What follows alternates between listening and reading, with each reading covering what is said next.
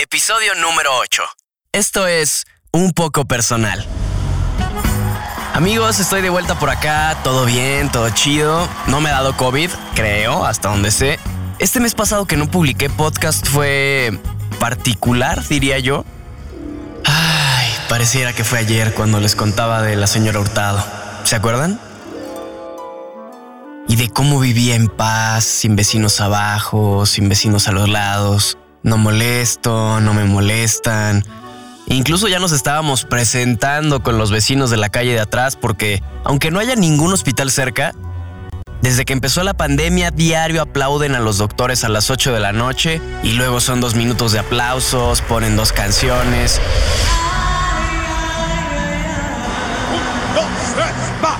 Conectan una bocina y salen al balcón, cantan y bailan. Era feliz en su matrimonio, aunque su marido era el mismo demonio. Lo que hacíamos mi room y yo era pues unirnos, también aplaudir, eh, sonar el cuenco, silbatos, sincronizábamos la música que ellos ponían en la bocina con nuestras bocinas y con las luces para que se armara acá un show de luces, bueno, todo un festín diario a las 8. La neta estaba chido el desmadre. X somos chavos, X somos chavos. Pero resulta que cuando se activó el color naranja en el semáforo epidemiológico, iniciaron la reconstrucción de un edificio de siete pisos que estaba a espaldas de mi departamento. Incluso me tocó la demolición. Era un edificio que se dañó por el sismo de 2017 y lo tuvieron que tumbar. Qué chido por las personas que perdieron su espacio y ahora ya lo van a recuperar. Pero... Quienes ya han vivido esa experiencia saben de qué se trata este pedo. Es despertar todos los días con el ruido de la excavadora, grúas, camiones en reversa, el edificio vibrando, un chingo de tierra.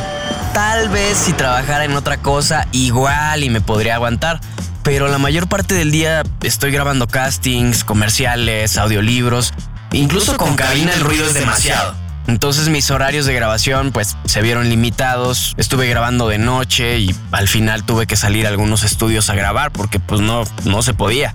Así que le dije a Boom, mi roomie, ámonos. Le dijimos a Bully, Héctor Trejo, que se uniera a nuestro team. Hablé con mi casero. A pesar de que yo acababa de firmar el contrato por un año hace un mes, entendió completamente la razón por la que yo tenía que moverme y pudimos terminar el contrato a tiempo, todo bien. En semana y media ya teníamos confirmado el nuevo espacio, que es donde me encuentro en este momento. Yo me acuerdo que hace dos años y medio que llegué para acá de Guadalajara, llegué solo con dos maletas y ahora que me tocó empacar y mover varias cosas, mmm, sí que uno solo sabe lo que tiene hasta que se muda. Después de varios meses de estar encerrado, me vi en la necesidad de salir, por supuesto con cubrebocas, con sana distancia y todo, pero pues teníamos que ver la casa antes de rentarla, comprar refrigerador y demás cosas. La onda es que salí y como que me volvió a caer el 20 de algo que estaba olvidando. Una minoría es la que se puede quedar tanto tiempo en casa, trabajando desde ahí en el mejor de los casos. El mundo se sigue moviendo por todas esas personas que diario tienen que salir. El otro día me subí a un Uber, después de meses sin usarlo, y me tocó uno que tenía un plástico divisor de la parte de adelante y la de atrás. Se me hizo una buena medida de protección. En general aquí en Ciudad de México veo que la gente en la calle pues sí tiene cubrebocas. Hay de todo, o sea, también hay gente a la que le vale y no traen nada o hacen como que lo traen o lo traen en la papada. Todos estamos en Estamos de acuerdo. ¿Por qué me juzgan a mí de cu- pero ya prácticamente es requisito cubrebocas para entrar a cualquier tienda.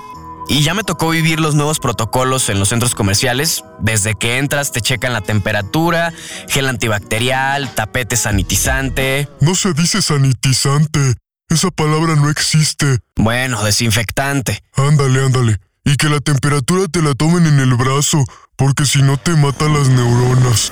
Puta, no, no, no, eso es todo un tema. La banda diciendo que les quema las neuronas, o sea, nomás te mide el calor del cuerpo y ya, pero bueno. En los restaurantes el menú digital escaneado con código QR. Las mesas vacías a los lados para tener distancia. Los gimnasios y cines todavía no abren oficialmente en Ciudad de México, al menos por ahora. Hasta el día que estoy grabando esto son más de 400 mil casos oficiales confirmados y más de 45 mil defunciones. El coronavirus se encontró con un México que tiene a gran parte de su población con enfermedades crónicas, obesidad, diabetes, y a esas personas es a quienes más fácilmente se les podría complicar el COVID. El INEGI dice que el último año se murieron aproximadamente 600 mil personas, de las cuales la mitad estuvieron relacionadas con enfermedades producidas por una mala alimentación, dice Hugo López Gatel. No hay una buena alimentación porque hay una sobreoferta de comidas y bebidas chatarra de bajo aporte nutricional, altas en sal, azúcar y calorías totales. O sea, todo lo rico. La comida mexicana es súper rica, pero pues en exceso todo nos va a caer mal, ¿no? Un antojito de vez en cuando, todo con medida. Hay que gozar también. Por eso yo les decía, que nos agarre confesados y bien comidos, bien nutridos para poder defendernos del virus y no pasarla tan mal. Esto no se va a ir, llegó para quedarse. Nada puede mal ir, Sal. Eh, salir mal. Eh. Lo que sí es una responsabilidad es ponerle barreras a la propagación, es decir, el uso de cubrebocas. Podemos ser asintomáticos y transmitirlo, pero si tenemos cubrebocas, evitamos esto.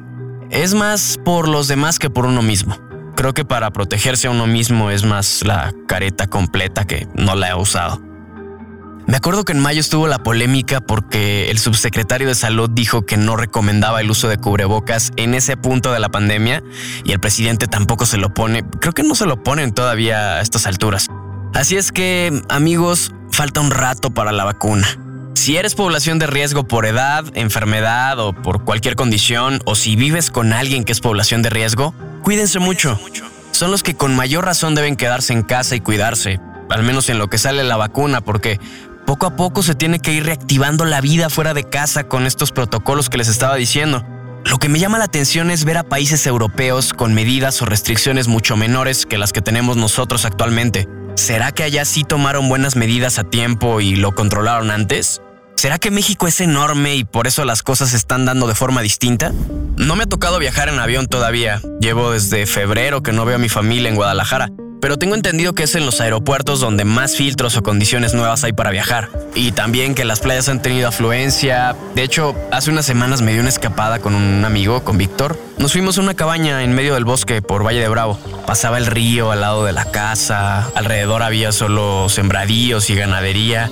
Teníamos chimenea, no había buena señal, ni teníamos internet. Estuvo chido porque me pude conectar con la naturaleza, vimos algunas cascadas. O sea, después de estar encerrado tanto tiempo, me sentía como, como niño.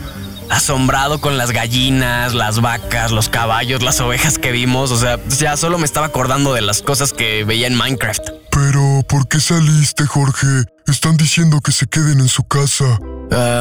pues mira, me puedo poner pretextos como que solo estábamos nosotros en la cabaña y que era en medio del bosque y que no estábamos teniendo contacto con más gente, eh, que me cambié de casa y que tenía que salir a ver lugares y comprar cosas.